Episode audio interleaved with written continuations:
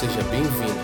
Você ouvirá agora o ensino da família dos que creem. Tito 2, versículo 11.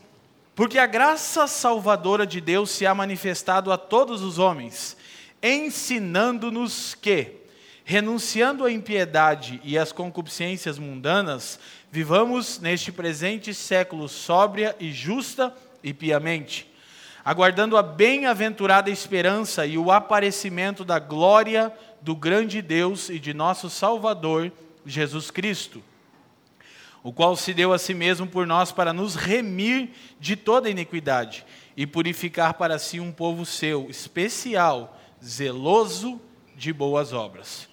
Oremos, Pai, te damos graças uma vez mais. Fazemos isso por intermédio de Jesus Cristo.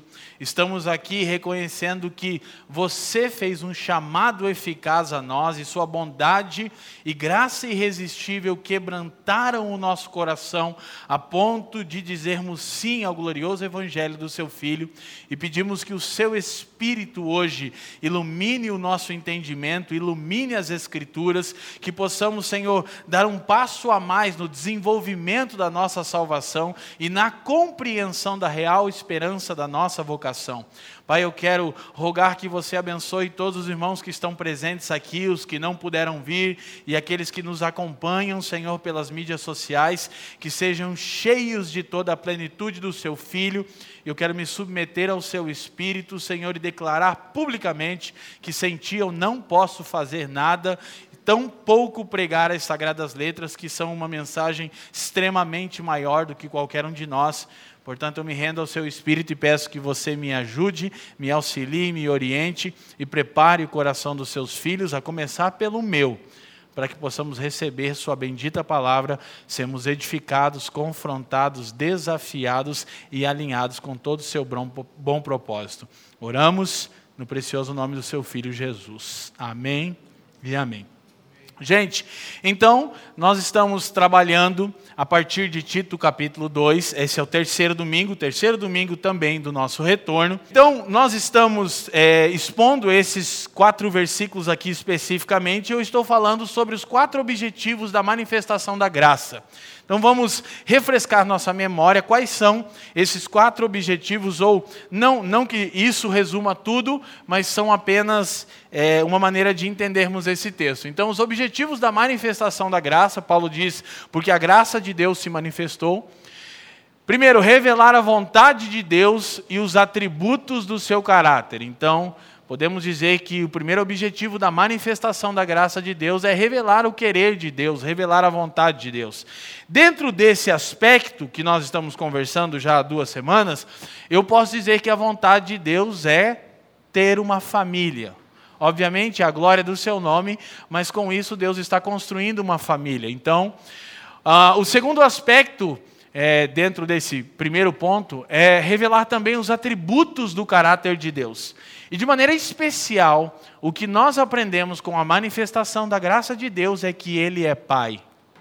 Então, essa é a grande e bombástica revelação do Novo Testamento. O Deus soberano, Criador, detentor de todo poder, sabedoria e conhecimento, é um Pai desde toda a eternidade. Então, é aqui que nós compreendemos essa bondade e esses atributos do caráter paterno de Deus, como vimos em uma das palavras, Efésios capítulo 1, mencionado aqui já, na canção do Lucas também, as cinco bênçãos espirituais, eleição, adoção, redenção, revelação e o Espírito Santo como um dom, mostram esse caráter paterno e relacional de Deus. Segundo ponto que observamos na semana passada, da manifestação da graça de Deus, é salvar as criaturas de Deus, mais especificamente os seus eleitos. A graça de Deus se manifestou para que os eleitos de Deus fossem salvos. Eu costumo dizer que nenhum de nós aqui escolheu sua família biológica, sim ou não? Você não escolhe sua família, correto? Você só nasce nessa família. Mas Deus é o único ser que escolhe a sua família. Cada um de nós que está inserido na família de Deus foi singularmente escolhido por Ele. Amém? Isso é maravilhoso. Então, o terceiro aspecto, educar para a vida. É o ponto que nós vamos trabalhar hoje, então não vou abrir agora. E o quarto aspecto é produzir esperança. O texto fala que nós então aguardamos a bendita esperança, que é o aparecimento glorioso de Jesus Cristo. O nosso tema de hoje é graça que se manifesta educando-nos para a vida.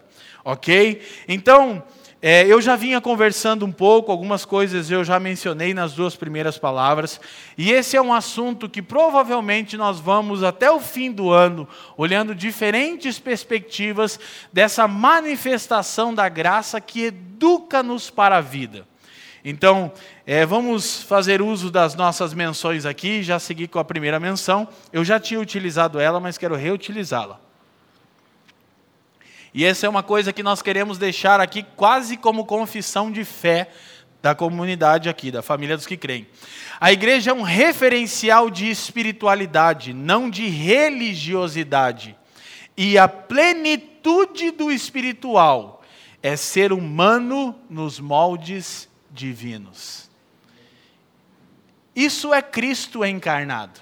Então, uma das coisas que é muito urgente para a igreja dos nossos dias, de todos os tempos, sem dúvida, mas para esse tempo especialmente, é percebermos que a igreja apresenta-se como um referencial de espiritualidade, não de religiosidade. E, na verdade, vamos nos inserir nisso, obviamente, é, num aspecto geral, nós temos falhado nesse testemunho de espiritualidade. Quando muito, damos um testemunho de religiosidade ruim, péssimo, alienado e fanático. Sim ou não? Então, eu ontem ainda conversava com alguém que eu não me recordo quem. Ah, estava na casa do meu sogro e da minha sogra, conversando com alguns irmãos, e eu disse assim: eu sinto vergonha de me apresentar como evangélico.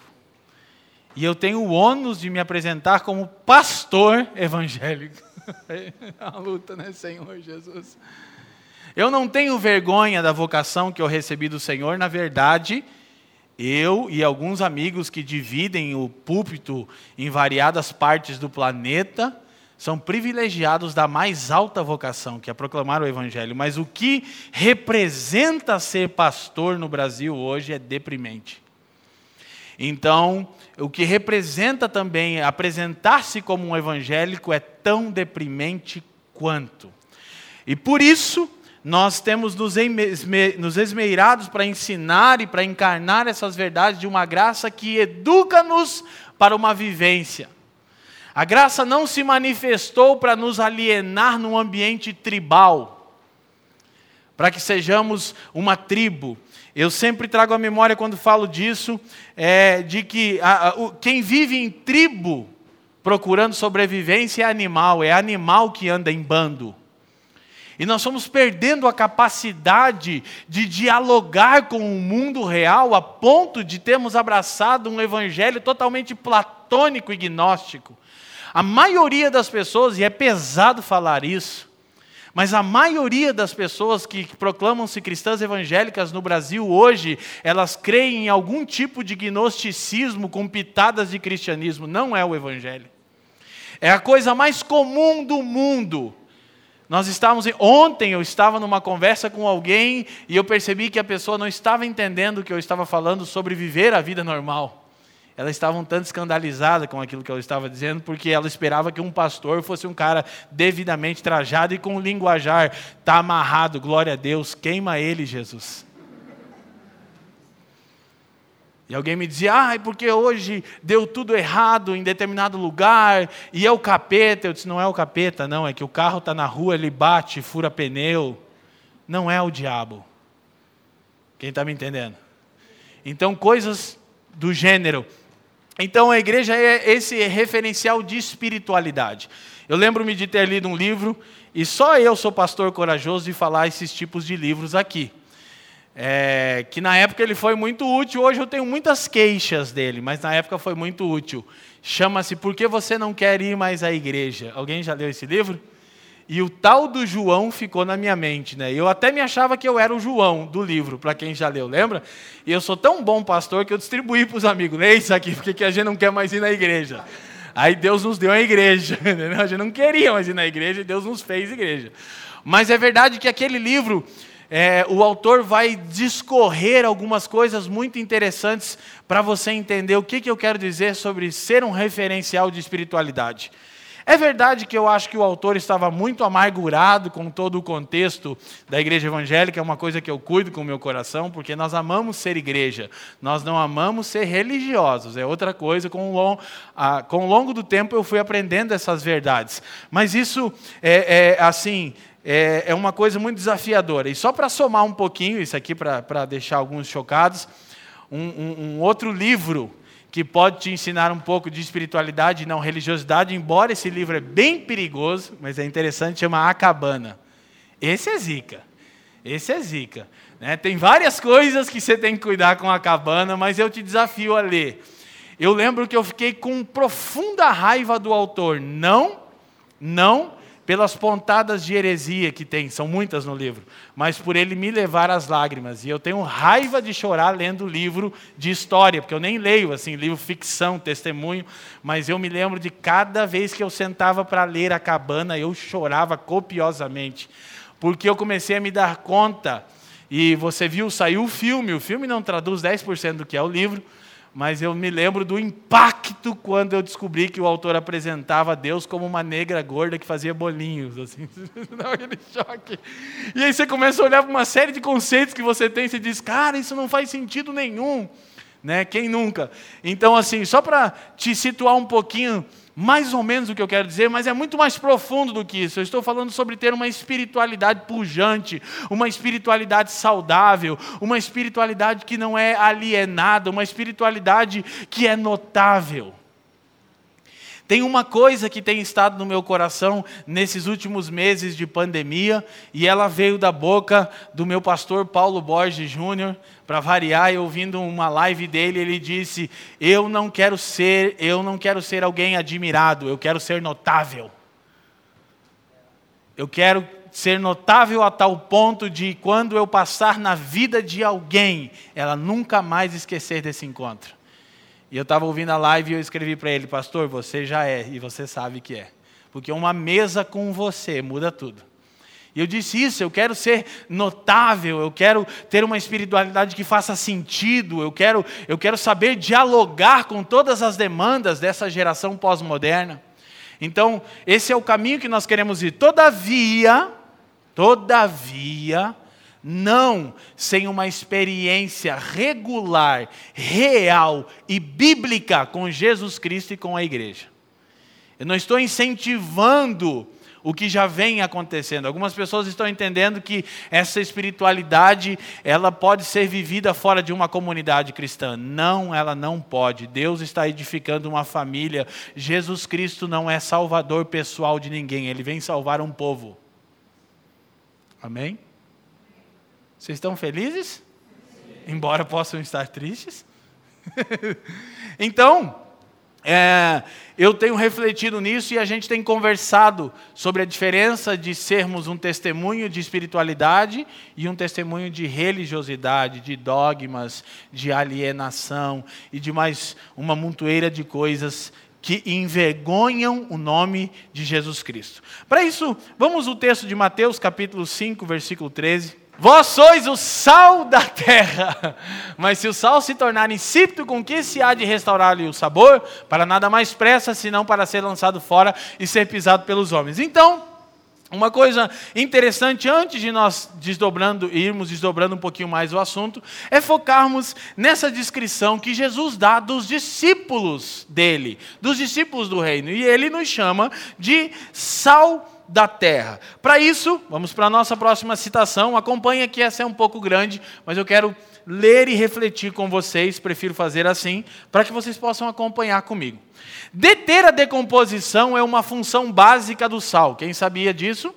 Essa é a função essencial do sal, deter a decomposição de algo. Então, o fato de sermos definidos como sal da terra não encerra uma descrição do caráter, não encerra apenas, perdão, uma descrição do caráter distinto que tem o discípulo de Cristo. Então, Cristo está trazendo uma descrição do caráter dos seus discípulos no mundo. De uma certa maneira, a existência dos discípulos de Jesus detém e retarda o apodrecimento dessa era. Uau. Ao menos deveria. Então, o sal é essencialmente diferente do material onde é aplicado. E, em certo sentido, exerce todas as suas virtudes exatamente por causa dessa diferença.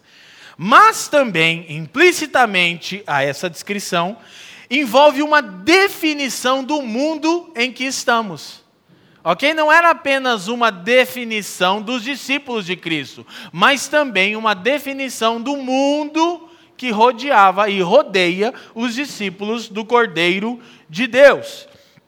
Então, neste contexto, mundo faz alusão à humanidade não regenerada e suas estruturas caídas, em clara oposição à vontade divina. Ouça isso e leia se possível. Assim, de acordo com a cosmovisão bíblica, a única forma de vermos o mundo presente é num estado de putrefacção e apodrecimento.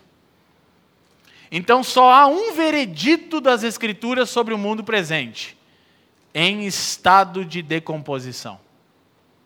Ok? Por isso, o apóstolo João é enfático ao dizer: Filhinhos, não ameis o mundo nem aquilo que há no mundo. 1 João 2, 15 e 16.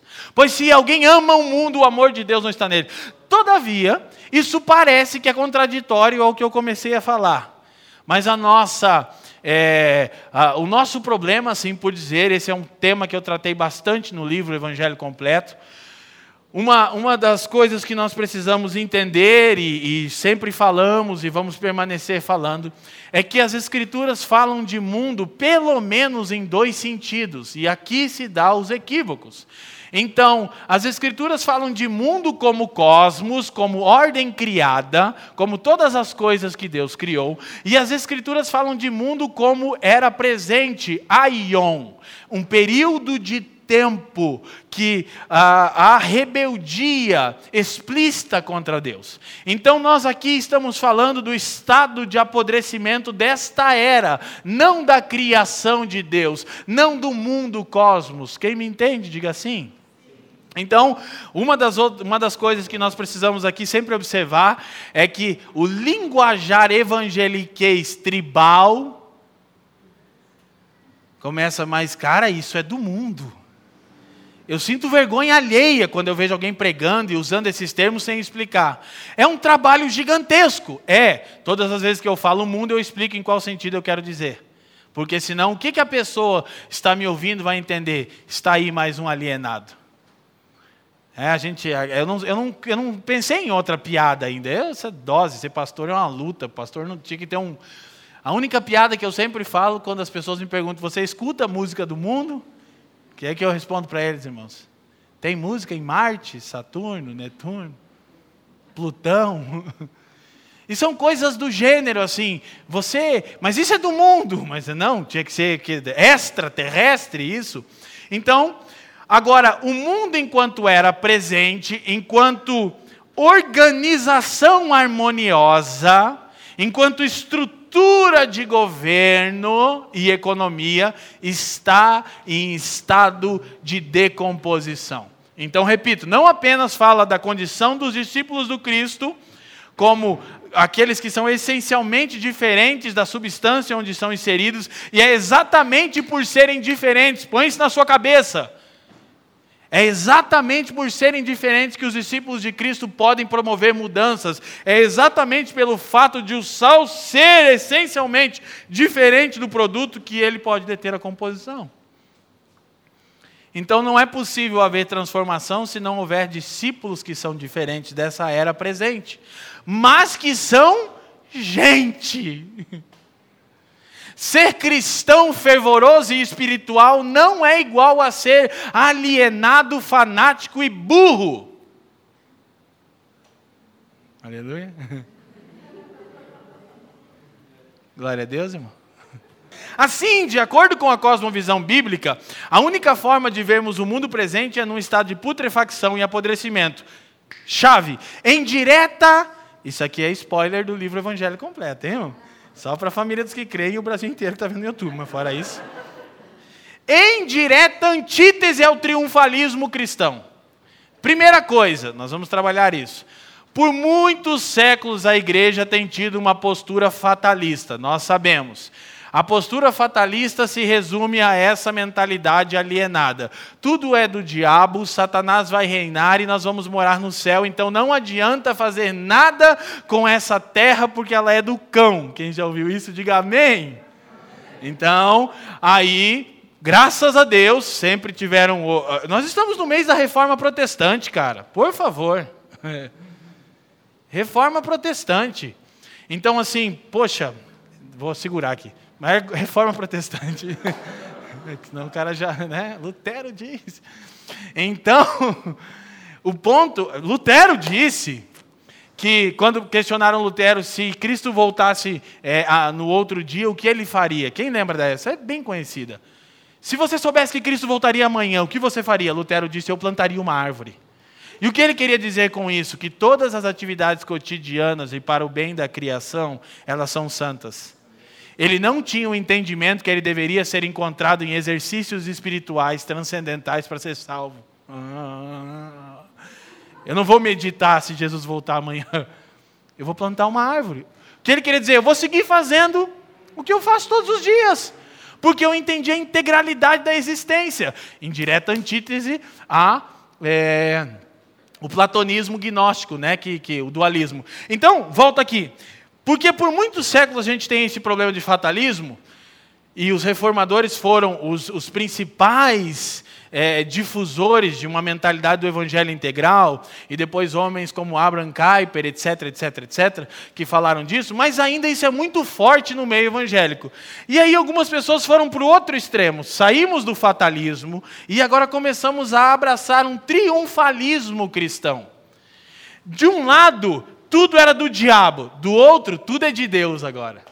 E a igreja vai estabelecer o reino e dominar as áreas de influência e etc. Coisa e tal. Mas, na verdade, essa mensagem de domínio de áreas de influência, ela só mostra uma coisa: que as áreas de influência dominam quem prega elas. Entendeu? Os negócios! É, tá falando de din-din, né? Está falando de ser rico. Você não está falando de negócios porque você está pensando em socorrer aos órfãos. Você está falando de. Os negócios são de Deus também, porque você quer andar de carro importado e morar no batel. Nada contra quem mora no batel. É? Mas quem está me entendendo? Então, é, nós vamos para o outro extremo. Então, quando nós olhamos para as Escrituras, há uma antítese com o triunfalismo cristão, que prega é, que nós temos que dominar as áreas de influência, estabelecer o reino, redimir a cultura. São expressões que causam até arrupio nos irmãos, assim. Vamos remir a terra! Ah! Ah! E daí volta, sai, acaba o culto, está tudo igual. E eu fico pensando, as pessoas não param para pensar que não está funcionando. Agora vamos fazer o ato patético, quer dizer, o ato profético de transformação do Brasil. Aí, ah! Parece aquele videozinho do coach lá, grita bem alto. Ah! Né? E daí sai ali fora o Brasil, tá igual. Agora você pode achar que eu estou abraçando o fatalismo. Não. Nenhum extremo, nenhum outro. Então, seguindo. Assim como essa definição do mundo em estado de apodrecimento é uma antítese ao triunfalismo cristão, ela também é uma antítese à doutrina iluminista de progresso. Ou seja, a base filosófica das políticas modernas. O que? Vamos levar o mundo à salvação e à transformação plena. Por meio de quem? De um partido político. E esse é um tempo oportuno. Quando eu estava escrevendo essa parte do livro, eu disse que eu disse que nunca um político se apresenta é, com um discurso que não seja progressista. Tipo, vote em mim que eu vou melhorar tudo e vou transformar tudo. Ele sempre se apresenta com um discurso, é, com esse discurso, né? Aí eu pensei, ninguém nunca se apresentou dizendo vote em mim para que as coisas permaneçam como estão. Mas aí eu lembrei que o Brasil está num caos tão grande que sim. E, inclusive, a pessoa que fez essa campanha foi o deputado mais votado da história, chamado de. Vota no Tiririca. Porque pior que tá, não fica. Falei, meu Deus, cara. Primeira vez. Não, calma, história não terminou aí. Na primeira vez ele foi o mais votado. Na segunda vez, o segundo mais votado. E ele saiu da política. Por quê? Porque ele disse: é muita palhaçada. É Brasil, mostra a sua cara. É Brasil zera. Então é uma antítese, tanto ao triunfalismo cristão e à doutrina iluminista de progresso. Por que eu fiz essa conexão? Porque o triunfalismo cristão é fruto da doutrina iluminista de progresso. Culpa de quem, ou responsabilidade de quem? Dos Estados Unidos da América. E por isso que muitos evangélicos no Brasil são capturados pelo American Dream. Eu sonho um dia morar nos Estados Unidos e ter dinheiro. Deixa eu traduzir teu sonho, você vai cortar grama lá, porque lá brasileiro é índio. Glória a Deus. Agora não quer dar glória a Deus, né? Tem algum problema com isso, Leandro? Eu tenho todos. Porque eu não conheço brasileiros que estão falando sobre morar na América para pregar o glorioso Evangelho de Jesus Cristo e não porque querem o, o, o estilo de vida do tio Sam. Porque é os Estados Unidos que pegaram a ideia dos iluministas franceses e falaram: sim, nós somos o meio pelo qual Deus vai transformar o mundo. E aí misturou isso com o cristianismo e se tornou síntese. E eu já disse que sempre que o evangelho é apresentado como uma síntese, tese, antítese, síntese, ele é diluído do seu poder e eficácia. Não funciona. Então, a gente tem essa ideia de progresso. Mas o que a Bíblia diz? Essa era está em estado de decomposição. E nada é tão ruim que não possa piorar. Amém? Mas, calma. Então, tanto o triunfalismo cristão quanto a doutrina iluminista de progresso afirmam que as coisas estão melhorando. As coisas estão melhorando? Só que agora você é tentado a pensar, então somos fatalistas. Por quê? Porque você só sabe pensar em termos de dialética. E você não entende que o evangelho não cabe no modelo dialético. A dialética de Hegel. O cara definiu a história da seguinte maneira: no final das contas, a história é assim. Ela está progredindo e ela progride assim. Alguém vem com uma tese, tem um conhecimento novo, uma filosofia, uma ciência. Aí essa tese, depois de um tempo, ela fica ali como soberana verdade absoluta. Depois vem uma antítese que é uma contraposição a ela. Aí funde a tese com a antítese e você tem uma síntese. E isso é para cima, sempre subindo. Então a gente só aprendeu a pensar: se eu não sou triunfalista, eu sou fatalista, tese, tese e antítese. E eu, aí ou você pensa, então nós vamos fazer uma síntese dos dois? Não. A gente vai pregar o evangelho. Que ele não é síntese de nenhuma filosofia e de nenhuma ideologia política. Ok? Só que dá trabalho tanto entender quanto pregar o evangelho. E viver, então, pensa uma coisa desafiadora. Então, isso não é tudo que as Escrituras têm para dizer sobre o mundo. É tudo que as Escrituras têm para dizer sobre o mundo era, aion, século presente. As coisas como estão, não estão bem. Essa era está em estado de apodrecimento. E Jesus disse: Vocês são o sal da terra.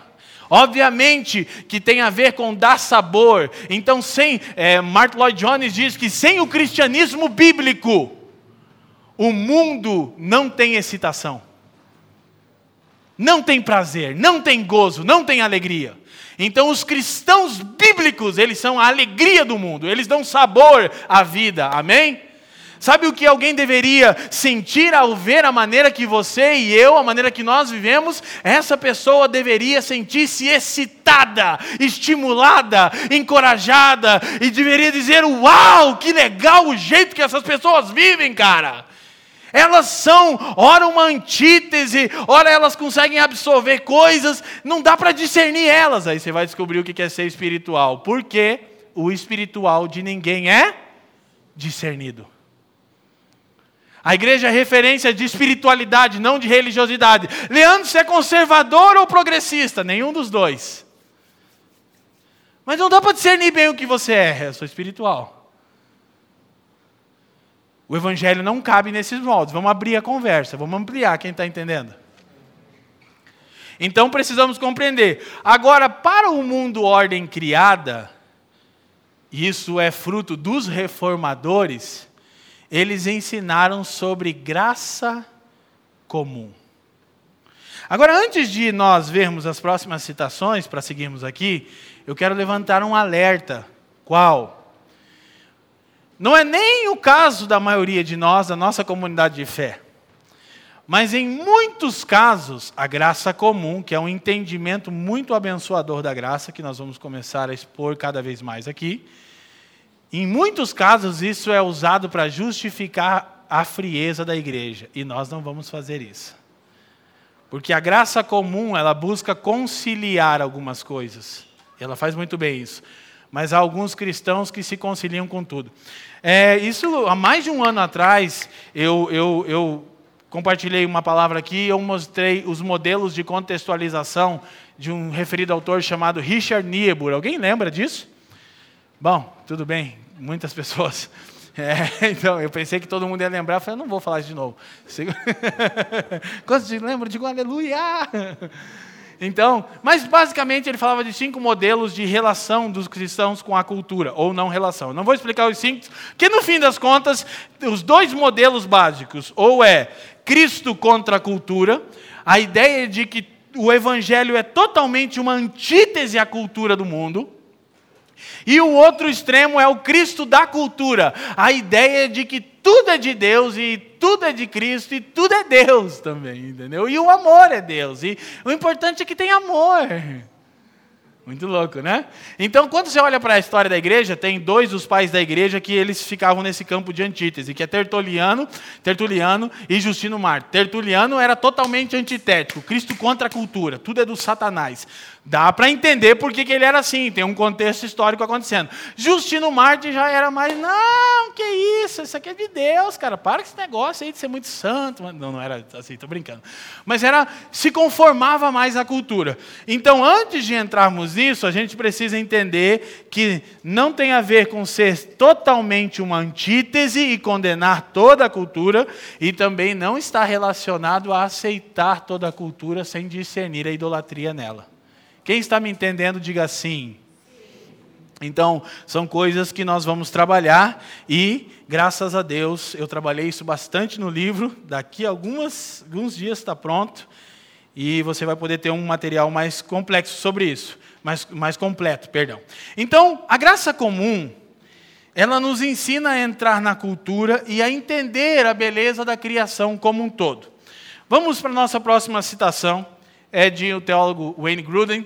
Gruden definiu com duas sentenças. Deus tem permitido medidas significativas de talento nas áreas artísticas e musicais, bem como em outras áreas nas quais a criatividade e o talento podem ser expressos. No domínio físico, presta atenção, e intelectual, as bênçãos da graça comum são às vezes derramadas, são às vezes derramadas sobre os incrédulos até mais abundantemente do que sobre os crentes. Ok? Agora, eu disse semana passada e eu vou repetir agora. Não, vocês vão repetir comigo. Diga assim: graça comum, graça comum não, equivale não equivale à graça salvífica. Ok? Próxima citação.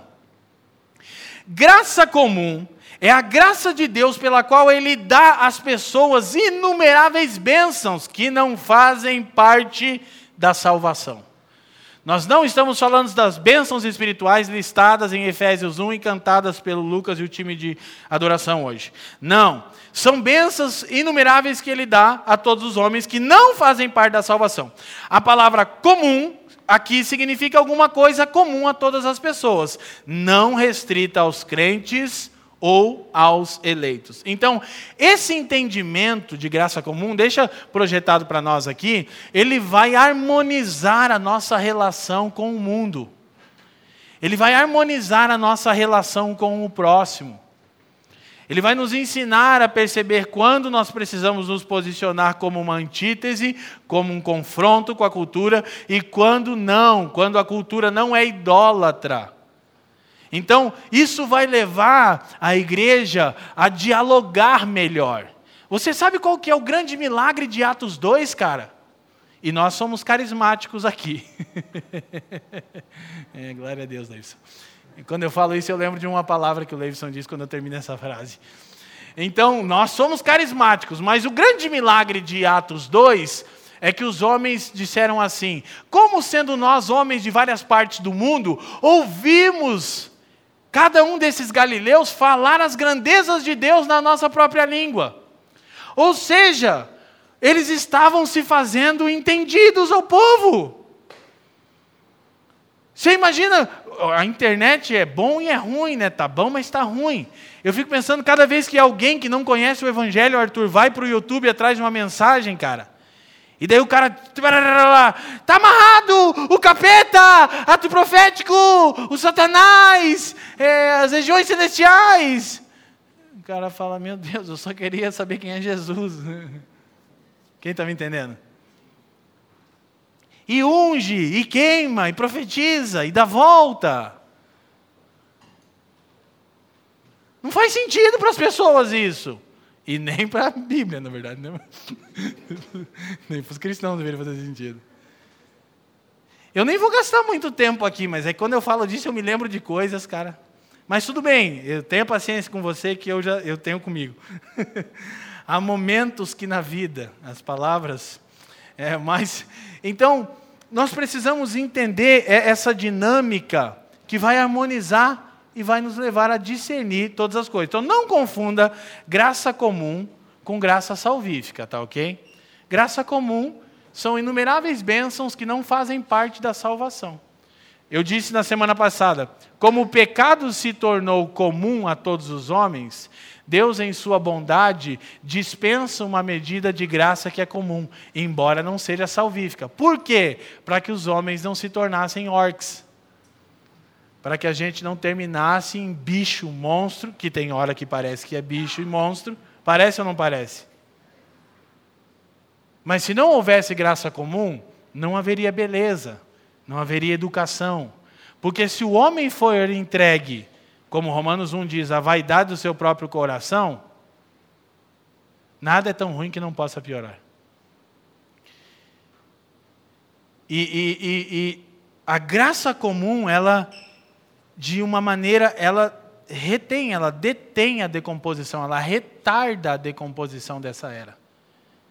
Por intermédio da bondade de Deus. Então nós precisamos refletir sobre isso. Então, devido aos propósitos de Deus na criação, há uma limitação do poder destrutivo do pecado. Assim, é possível que haja beleza na criação, bem como na obra das mãos dos homens, quer salvos ou não. Um não salvo pode produzir alguma coisa bela que glorifique a Deus, sim ou não? Como nós vamos olhar para as obras dos grandes artistas da história? Não todos, claro, obviamente, mas de tantos. Durante a escrita do livro, eu ouvi muita música clássica, estou desenvolvendo esse dom. Eu vi muito Mozart, Cara, como que você vai dizer que não tem Jesus naquele negócio? Dá até um arrupio no cara. Não dá? Olha o Mozart da unção, cara. Uma coisa legal. Um Mozart pentecostal. Um Mozart com pad ali, Felipe. Nunca. Nem o Mozart. Toda a sua glória. Então, escute. Não obstante ao fato de que Romanos 8 afirma que a criação está sujeita à vaidade ou tampouco ao iminente juízo de Deus. Escuta, a realidade da graça comum, que garante que haja beleza é, na criação, que garante que a própria criação ainda testemunhe os atributos de Deus, que garante que incrédulos, que não salvos, podem produzir coisas boas e que glorifiquem a Deus, isso não significa que não é, é uma ignora, é, é ignorar, perdão, que a criação está no estado de corrupção, como diz Romanos 8, e que os incrédulos são alvos do iminente juízo de Deus. Esse é o problema, quando a gente esquece de pregar o evangelho completo, que compreende juízo eminente. Quem está me entendendo? Então a gente vai precisar do quê? Discernimento, sempre isso. Então escute, a maldição oriunda do pecado tornou-se comum, no entanto, Deus, em sua soberania e providência, torna em um aspecto sua graça comum, a fim de que sua criação sirva ao propósito para o qual ele a edificou proclamar e revelar a beleza da sua glória. Então, por isso que Romanos 1 constata, Romanos todo, lá, Romanos 8 vai falar da criação sujeita à vaidade, Romanos 1 vai falar dos homens entregue à vaidade do seu próprio coração, mas Romanos 1 constata que a criação manifesta os atributos invisíveis de Deus. E é por isso que os homens são indesculpáveis, porque a criação testemunha a Deus, amém? Só que ela não testemunha a Deus em plenitude. E aí dá só uma olhada, pensa só. Quem aqui já foi em algum lugar muito lindo, muito belo? Eu estou falando de natureza, não estou falando de Avenida Paulista e prédios. Eu estou falando de natureza. Quem aqui já teve oportunidade de ir a alguma praia, fez alguma viagem e viu alguma coisa assim maravilhosa que você foi remetido a adorar a Deus? Quem já erga a sua mão? Então você pensa que isso é corrupção ainda, que isso é a criação cativa, que isso é a criação presa. Você imagina a criação plena, o que era de fato na origem e o que será na vinda do Senhor. E da mesma maneira, agora olhe para mim, preste atenção. É muito fácil ver Deus no mar. Mas quem aqui conhece um cristão tão santo e belo que você, quando está com essa pessoa, você fica lembrando constantemente de Jesus? Quem aqui? Um pelo menos.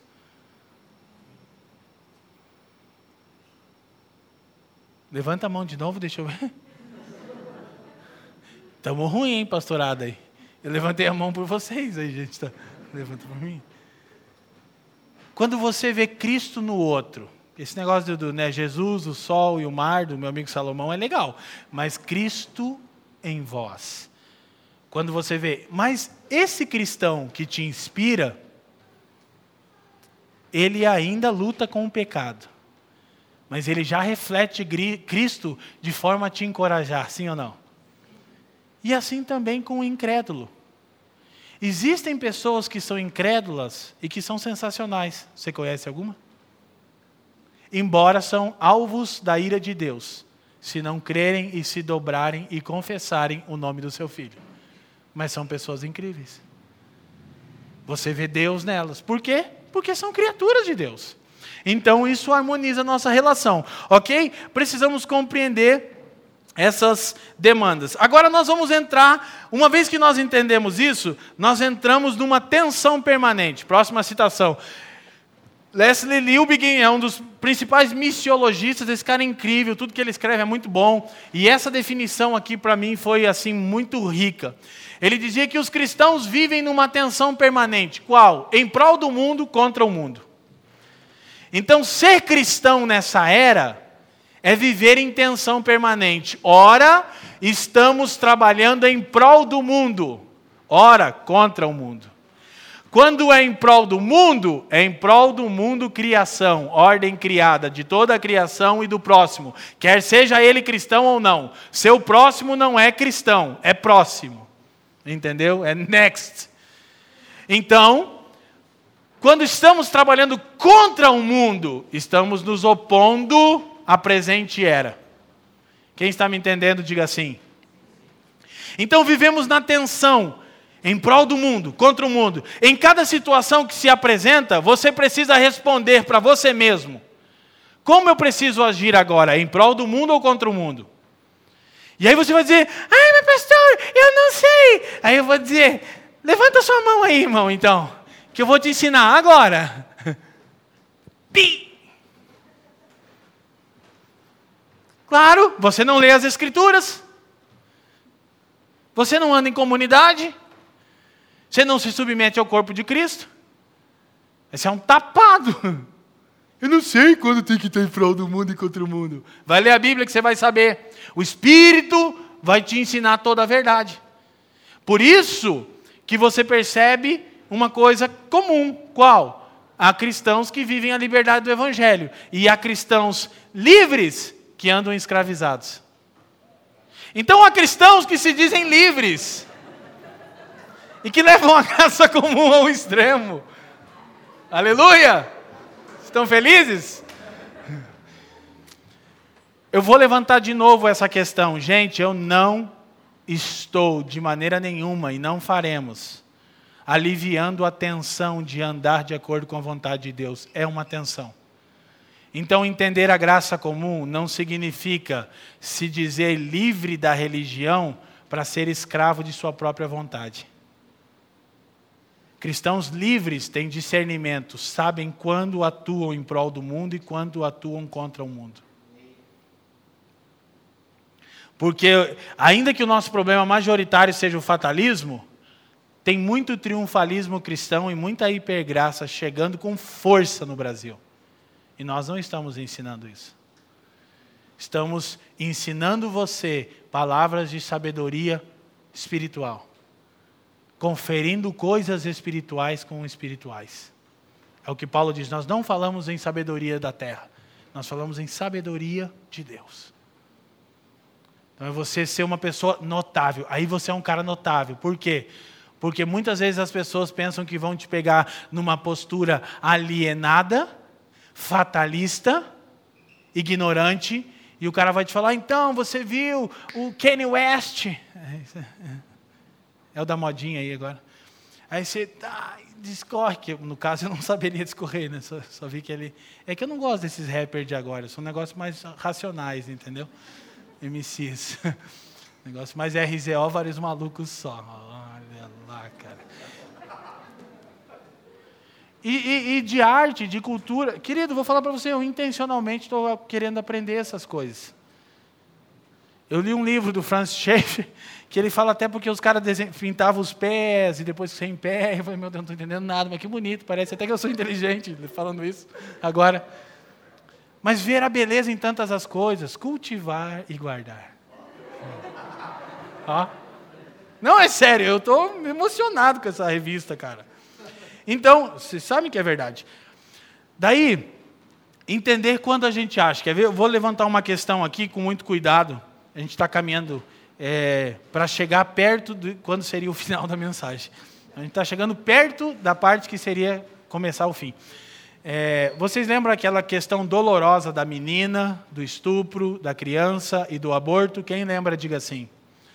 Então foi uma das questões assim, para ver, para ver a complexidade dessa era. Um, um, negócio que. Então muitas pessoas se posicionaram, muitos pastores, muitos irmãos, enfim. É, eu não me posicionei, eu não, me posi não, não julgo quem se posicionou, mas eu não me posicionei por uma razão, eu quero explicar qual. Para mim a situação foi tão calamitosa que não havia nada a ser feito que não lastimarmos e gememos. Agora, eu vi pessoas cristãs considerando o aborto. Eu não estou considerando, mas é a menina nova, etc, etc, gravidez, querido, sabe o que, que falta? Falta a doutrina bíblica da imagem de Deus. O aborto nunca é uma opção. Só que aí você vai dizer, ah, mas você não está no lugar. Isso, por isso que eu fiquei quieto, só orei. Porque é muito fácil dizer que a nossa posição é contra o aborto. Mas e quem que vai suportar essa criança e o sofrimento de, de ser mãe aos Quantos anos? 10 anos? 11 anos. O que, que eu quero dizer com isso? Há uma posição bíblica 100% definida.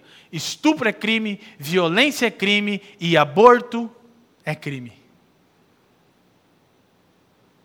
Então a melhor coisa que a gente pode fazer é gemer, por causa da condição que essa era alcançou que, que adianta dizer estamos contra? E a menina teve que entrar no porta-mala dos carros, do carro porque tinham cristãos lá. Assassina! Claro que não são cristãos. São os cristãos iluministas, oriundos da América, que pregavam liberdade, igualdade e fraternidade, só que isso não se estendia aos negros e aos pardos. Esse é o cristianismo bíblico. Mas aí os progressistas já disseram, I have a dream. Não, que você tem sonho?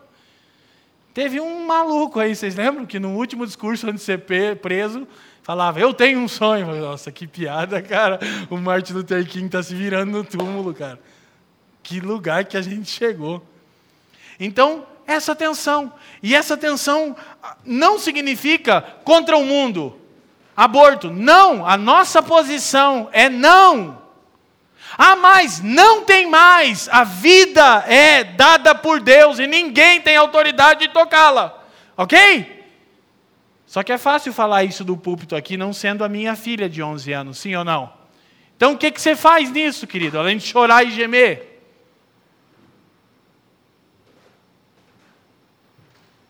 duas ou três vezes as notícias, eu e a Fran choramos, não tem nem o que você falar. Você não está ali perto. Sabe a única coisa que eu pensei, cadê a igreja daquela cidade para ir lá? A nossa posição bíblica é bem definida, mas nós queremos dizer que nós estamos aqui. Só que é uma tensão, mas está contra e está a favor? Claro! Está a favor da menina vítima de abuso e está contra que outra criança se tornasse a vítima, como se tornou. Quem está me entendendo? Escuta com todo carinho e respeito, eu não estou perguntando o que você acha. Eu estou dizendo o que as Escrituras ensinam. E não quero nem saber o que você acha. Aborto é condenado pelas Escrituras, ponto final. Mas se porventura você já passou esse sofrimento na sua vida, há perdão em Jesus Cristo. Amém? Glória a Deus. E aqui exclamamos graças a Deus por Jesus Cristo. Mas é pecado. Então, vamos viver sempre nessa dinâmica de tensão. E aí, eu me recordo da, da, da, da grande sentença de Tertuliano. Ele diz: Que tem Jerusalém com Atenas? Que Tertuliano era totalmente antitético. Então, Atenas, a cultura grega, não tem nada a ver com a cultura de Deus, Jerusalém. E aí isso vai criando fatalismo, alienação, essa coisa toda. Mas o outro extremo também não resolve o nosso problema. Então, no exercício constante de contextualização, precisaremos de discernimento para não subestimar a cultura e nem superestimar a cultura. Responsável por esse raciocínio é Timothy Keller. Nós ficamos sempre em extremos. Ou a cultura não tem nada de Deus, ou tudo na cultura é de Deus. Não. Precisamos olhar cada ponto. Então a gente está numa época de eleições agora, a gente está procurando aconselhar pessoas. Se você vai ter que olhar para o seu candidato e você vai ter que olhar ponto por ponto a proposta dele, vai dar trabalho. Vai dar trabalho. Não adianta você votar no carro que passou de som lá que ficou o número na tua cabeça. Vai dar trabalho, você vai ter que olhar. E talvez seu candidato não vai ser cristão, mas vai ter valores que estão de acordo com as Escrituras. E você não está votando num pastor. você vai votar em valores, não em pessoas. Ok? Então dá trabalho. Dá trabalho ser crente, dá? Só que são cristãos que de ninguém são discernidos. Aí essa era presente, o mundo olha e fala: o que, que esses caras são, mano? Olha lá o pastorzinho lá de camisa para dentro e tal, cheio de guerigueri, daí amanhã eu chego aqui com racionais. É necessário sempre acreditar que o sonho é possível, que o céu é o limite e você, truta, é imbatível, que o sofrimento vai passar, é só uma fase. É. Nós queiroz, ah? Você fala, quem esse cara é? Eu sou um cristão, mano. Eu sou. É complicado de explicar. Entendeu? Mas como é que é isso? Você vai ter que me ouvir bastante tempo para entender. Em vez que eu falo para a Fran, não tem ninguém ouvindo é, num carrão automático igual o meu. Não tem ninguém ouvindo SNJ, irmão. Só eu em Curitiba. Nós somos, de ninguém somos discernidos. Eu postei uma parte da bibliografia do, do, do livro que eu usei e alguém questionou lá um, um autor secular. Top! Zygmunt Bauman, Modernidade Líquida. Quase um pastor, aquela é uma benção. Ai, que coisa boa! E o irmão, ai, é o capeta, vai sair do livro e vai me pegar no meu escritório, né? Que doideira, mano! É doido, não é doido? Só que aí, cristão raso, que não lê as Escrituras, que não ama a Deus, não pode ler mesmo. Que vai ter o pensamento modelado por sociólogo que não teme a Deus. Mas eu tenho as Escrituras, e eu sei todas as vezes que eu tenho que ser uma antítese. Aqui não, que não tem balma, não. Aqui é Vieira mesmo, o bagulho aqui, o Evangelho. Amém? Amém? Amém ou não amém, como diz o pastor? Então, nós vamos ter que apresentar um evangelho contextualizado. Próxima citação, vamos caminhando para o nosso fim de um dos autores mais incríveis para nós aqui da família, especialmente para mim, O evangelho contextualizado é marcado por clareza e poder de atração. E mesmo assim desafia a autossuficiência do pecador e o chama ao arrependimento. Ele se adapta à cultura e faz contato com ela, ao mesmo tempo que a desafia e confronta. Timothy Keller. É uma questão. E cada vez mais nós vamos precisar aprender isso. As coisas estão muito fluídas, isso é modernidade líquida, elas estão muito rápidas e por causa da era da informação, não tem mais como a gente não entender o que está acontecendo na cabeça dessa geração. E o evangelho, ele tem que ser contextualizado. Mas quando Keller fala de se adaptar à cultura, ele não está falando sobre ser subjulgado, ele está falando sobre onde ele pode afirmar a cultura. A grande passagem que todos os missiologistas usam é Atos 17, é Paulo em Atenas. Ele não ignorou toda a idolatria da cidade, mas ele pegou um ponto de contato com a cultura, o Deus desconhecido. Ele disse: É aqui, hein, varão? Ele disse: Aleluia, irmãos, eu venho como pregador do Deus desconhecido. Os caras, olha, é, é, sabe aquele. Então, esse é o Deus que fez todas as coisas. E se tem um bom nome para Deus, é o Deus desconhecido, né? Porque poucos o conhecem. Sim ou não? Então ele procurou esse contato, mas sabia quando desafiar, conhecia os filósofos gregos, citou os filósofos gregos. De ninguém é discernido. Então nós precisamos, se, se de fato Lucas orou aqui, se de fato nós queremos pregar o Evangelho, se de fato nós queremos proclamar a salvação, nós vamos precisar contextualizar o Evangelho, sem subvertê-lo às ideologias e filosofias da nossa época. Traduz, Leandro, vai dar trabalho. Amém? É um pouco difícil de entender o que eu estou dizendo, desafiador? Que se é, eu ia te dizer que você está numa situação difícil, porque vocês sabem que eu tenho a sexta série de diploma. Então você fica numa situação delicada quando quer dizer que eu falo difícil. E ouço racionais ainda. E a vida é um desafio, é um hino para nós, né, Leandro? É um louvor que de tempos em tempos né, a gente escuta. Falei, isso aí, é nós que heróis. Amém? Vamos caminhar para o final. Amém? É, viu? Eu ia terminar, mas os irmãos estão empolgados.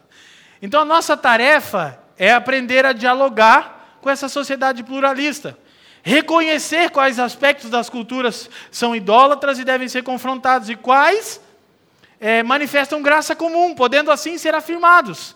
Tal postura revelará que os cristãos podem e devem desenvolver-se intelectualmente e também apreciar arte, literatura, música e formas de cultura não cristã.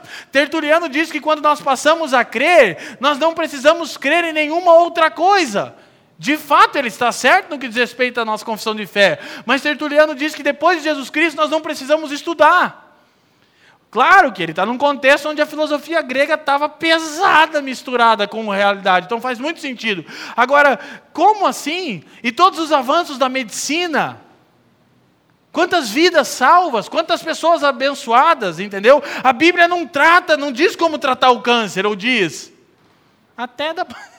o Bruel vai dizer que diz, né, doutor Felipe? Ela não fala especificamente sobre tudo, então você vai ter que crescer nas variadas áreas, cada um na sua vocação, claro, obviamente, graças a Deus. Cada um no seu quadrado, como diz aquele louvor.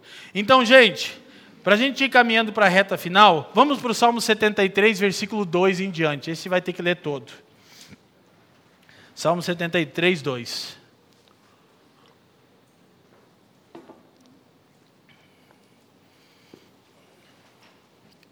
Quanto a mim, preste bastante atenção nessa leitura. Estamos chegando à conclusão. Quanto a mim, os meus pés quase se desviaram. Pouco faltou para que escorregassem os meus passos. Então ele estava numa crise de fé, você está entendendo? Quem que já teve crise de fé? O salmista, fica tranquilo. O Azaf, entendeu? O worshipeiro falou, cara, eu quase que.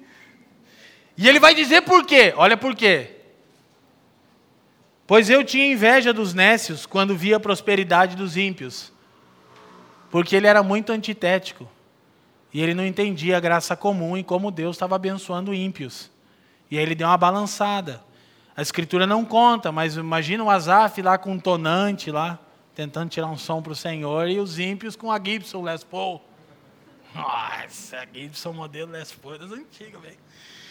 Então ele diz quatro, porque não há, não há apertos na sua morte, mas firme está a sua força. Os ímpios, lembre-se, não se acham em trabalhos como outros homens, nem são afligidos como os outros homens. Por isso a soberba os cerca com um colar, vestem-se de violência como adorno.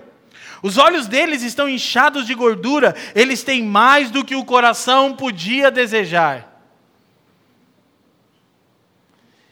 São corrompidos e tratam maliciosamente de opressão, falam arrogantemente, parece até uma descrição da política brasileira, quase que geral, quase. Põem as suas bocas contra os céus e as suas línguas andam pela terra. Por isso o povo dele volta aqui e águas de copos cheios se lhe espremem. E eles dizem: Como o sabe Deus? Há conhecimento no Altíssimo? Eis que esses são ímpios e prosperam no mundo, aumentam as riquezas. Na verdade, que em vão tenho purificado meu coração e lavei as minhas mãos na inocência. Quantas vezes você pensa, será que faz sentido eu negar essa era? Porque os ímpios prosperam. E o salmista continua e diz: Pois todo dia tenho sido afligido e castigado a cada manhã. Você já teve alguma estação da sua vida que, quando o dia nascia, você dizia: Meu Deus do céu, mais um dia que vai dar tudo errado.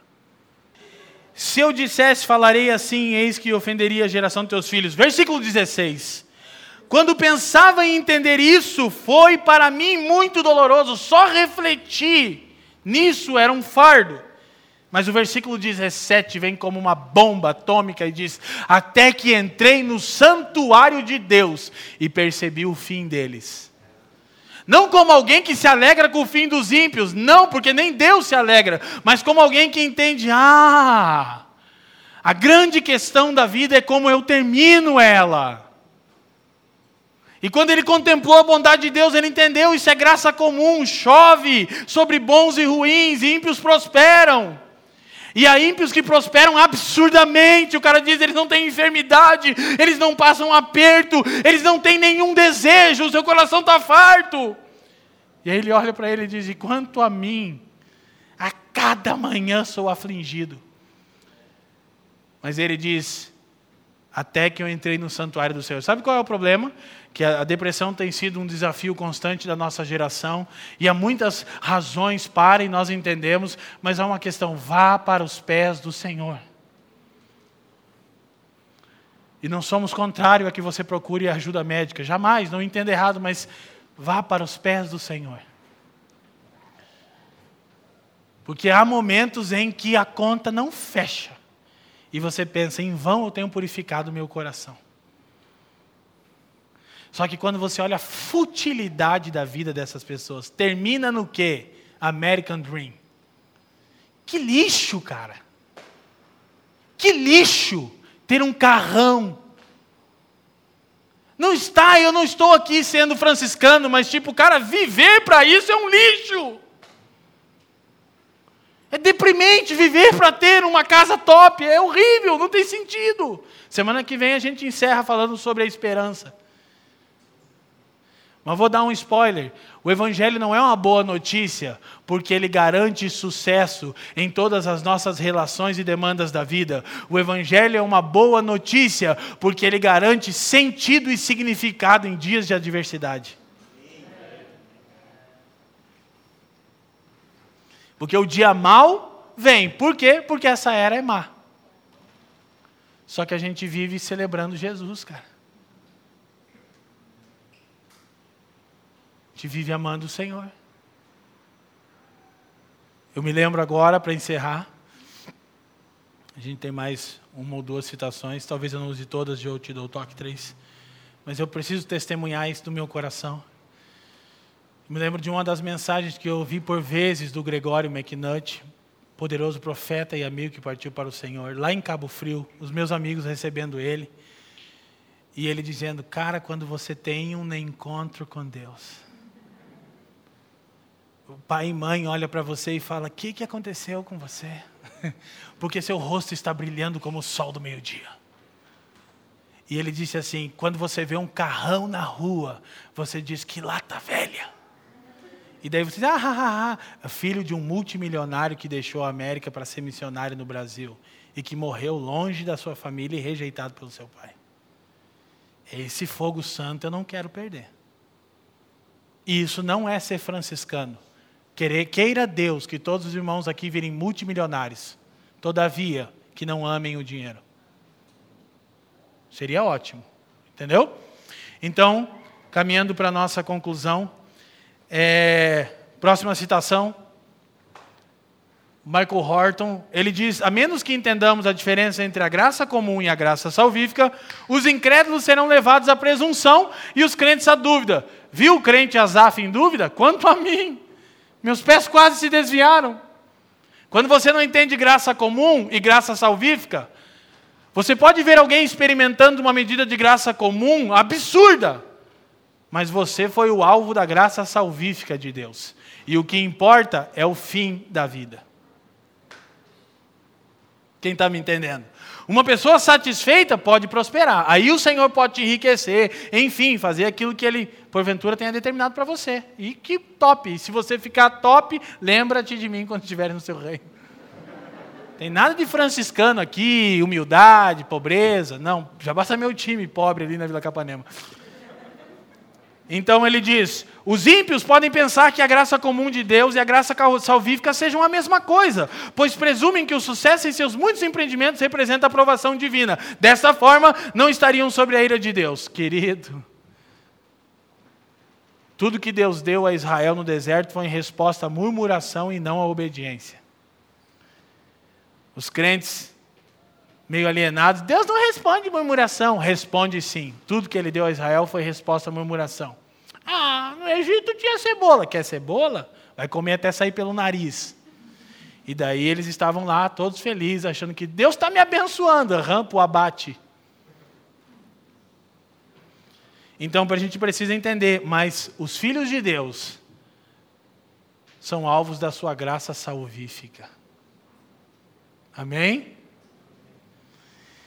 Então, vamos viver dessa, dentro dessa dinâmica. Próxima citação para a gente entender. A criação está sujeita à vaidade, entretanto, aguarda sua plena restauração e, por meio da graça comum, ainda testemunha parcialmente a beleza e os atributos do Criador. Então, gente, vamos entender uma coisa: que possamos produzir arte, música e coisas boas que glorifiquem a Deus a partir da beleza da criação.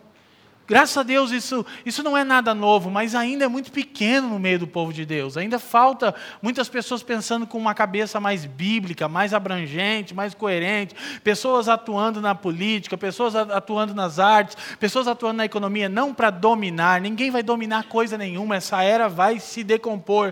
Mas pessoas que vão manifestar a boa fragrância de Jesus. E para os que creem, é um aroma de vida, mas para os que não creem, é um aroma de morte. Ok? Não podemos tornar a mensagem nem mais atraente nem menos ofensiva. Por fim, dois importantes autores, Michael Gonry e Craig Bartolomeu, falam de um processo que precisa acontecer na contextualização. A gente vai terminar com isso, porque eu vou voltar em outros dias nisso.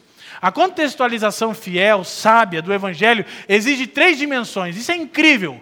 Primeiro, propósito da criação. Segundo, idolatria cultural. E terceiro, potencial curativo. Deixa aqui, eu não vou tão longe, a gente vai terminar por aqui. O que, que é proposto para nós aqui? Como saber quando eu estou contra o mundo e quando eu estou a favor do mundo? A favor do mundo criação, contra o mundo era presente. Primeira coisa, propósito criacional. Primeira coisa que a gente tem que responder sobre uma instituição dessa era: qual é o propósito para qual ela foi criada?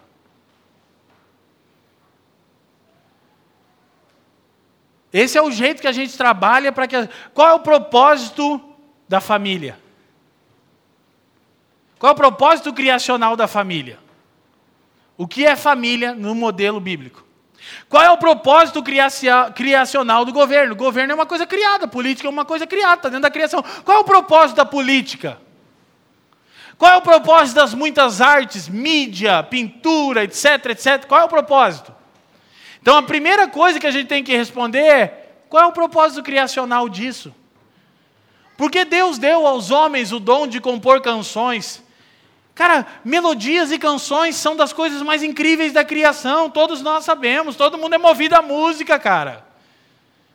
Por favor, é quase que impossível alguém não ouvir música. Tem gente que escuta umas coisas terríveis, que acha que é música, né? Mas ritmo, melodia, tem a ver com a criação. Qual é o propósito criacional disso? Qual é o propósito da família? Para que serve uma família? Por que Deus construiu a família? Uma vez definido isso, como que eu defino? Não é o que você acha. Não seja existencialista. É o que as Escrituras dizem. As Escrituras dizem que a família, o governo, as artes, essa instituição, essa outra instituição foi criada com o seguinte propósito. Ok, disse, agora você vai perceber o que? Idolatria cultural. O que, que a cultura idólatra fez com essa instituição? Deformou. Por quê? Porque adoração transforma e idolatria deforma. Essa é a dinâmica bíblica do Salmo 115, você sabe. Você se torna semelhante àquele a quem você adora. Então a idolatria cultural deforma o propósito criacional das instituições que Deus fez. Então, uma vez respondido, como que a idolatria cultural tem deformado a família?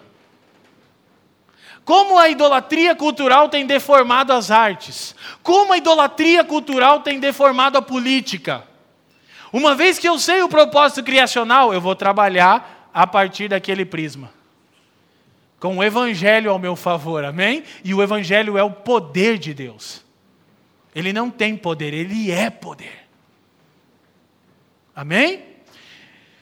E por fim, o potencial curativo, que é o Evangelho aplicado ali. Embora essa cura não vai ser plena antes que Cristo venha. Esse é o assunto da nossa semana, da próxima semana. Mas há um potencial curativo agora pelo Evangelho, por intermédio dos discípulos de Cristo, da Igreja de Jesus. Quem está me entendendo? Então, diga comigo, dá trabalho. Diga comigo de novo, dá trabalho. E isso está totalmente centrado em Jesus. Isso está totalmente centrado na redenção. Eu não poderia terminar de dizer: escute, adorar a Deus é conformar-se à sua vontade. Você quer adorar a Deus? Conforme-se à vontade dEle. Tome a forma da vontade dEle. Leandro, mas eu não consigo. Nem eu. Mas graças a Deus por Jesus Cristo. Nós não podemos aplicar as Escrituras pelo nosso próprio esforço. Por isso, o Filho de Deus se manifestou para que todo aquele que nele crê, mas que crê segundo dizem as Escrituras, e não o Jesus que você criou existencialista. Não o Jesus sartriano, nietzschiano. O Jesus, Filho de Deus, o soberano sobre todo o universo, aquele que tem a primazia. Então, uma vez que nós nos rendemos aos pés de Jesus, eu vou perguntar de novo: você quer adorar a Deus? Conforme a sua, conforme-se a sua vontade. Adorar a Deus é conformar-se à sua vontade. A idolatria deforma, a adoração transforma. Coloca as coisas no eixo. Aí você responde: como seria essas instituições, família, artes, política, se estivessem direcionadas para o seu propósito criacional. Como é uma família apontada para a vontade de Deus? É um marido que ama a sua esposa, que se entrega por ela. É uma esposa que ama o seu marido, que se submete a ele. São pais que criam os filhos no temor do Senhor e não transferem isso para a salinha das crianças. Seu filho não vê uma Bíblia desde que a pandemia começou? Porque não tem salinha? Você está pecando. Ah, porque agora não tem cultinho das crianças. E sua casa é o quê? Quem está me entendendo? Ah, eu não quero ir dessa igreja que não tem salinha. É, quer terceirizar, né? Não, não, não. A gente sempre. Uma, uma, uma chave aqui: quem tem filho barbado é gato. você é responsável pelo seu filho. Não essa igreja aqui. É que a gente é muito top, bom, incrível. A igreja mais top de Curitiba depois da República. Depois deles, o top dos top é a gente. Aí a gente tem uma salinha para te ajudar. Não para assumir seu papel. Não para pastorear. Cadê os maridos aqui? Aleluia. Levanta a mão, os maridos, é. Cadê marido? Lá na galeria, lá, ó, receba som. Cadê o marido? Que vai ser marido então, que tem os caras que não levantam a mão, que quer ser marido. Você pastoreia sua esposa, não eu.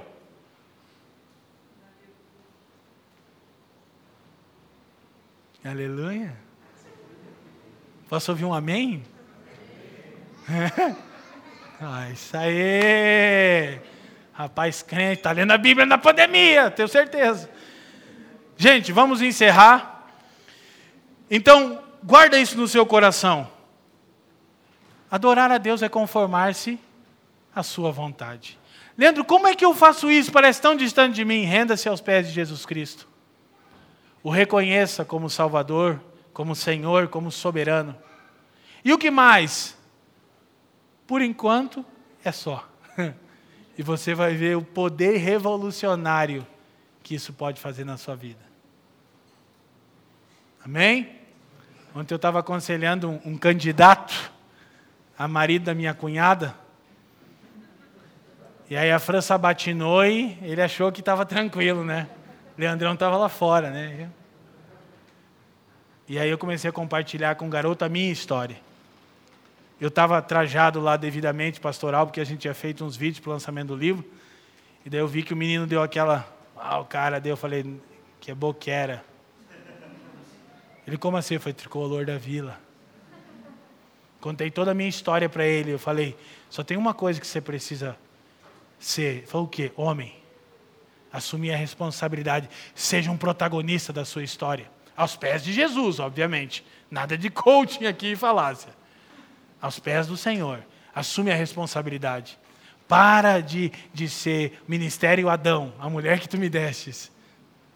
Então vamos para os pés do Senhor. E por fim, nossa última citação e oramos. A gente já tinha usado ela, mas eu quero que fixe esse conceito para o nosso coração. A graça comum harmoniza nossa relação com a criação e com o próximo. Eu deveria ter acrescentado: a graça salvífica harmoniza a nossa relação com Deus. É pela graça que agora não somos mais inimigos de Deus. É pela obra de Jesus e não pelo meu ou pelo seu desempenho mas é exclusivamente pela obra de Cristo, que a graça salvífica harmoniza a nossa relação com Deus. E a graça comum harmoniza a nossa relação com a criação e com o próximo, mesmo que ele não seja cristão. Nós podemos ver a bondade de Deus se manifestando, amém? E se tratarmos as pessoas com devido respeito que elas merecem, isso não significa não falar o que elas precisam ouvir. Com amor, como doadores de sabedoria nos momentos adequados. Eu tenho certeza que a gente vai ouvir de novo a expressão e caíam na graça do povo, e o Senhor ia acrescentando à igreja dia após dia os que haviam de salvar-se. Por que eu tenho essa confiança? Porque Deus está mais interessado em levar a cabo o seu propósito do que nós. Amém? Obrigado por nos ouvir. Para mais informações, visite famíliadosquecreem.com.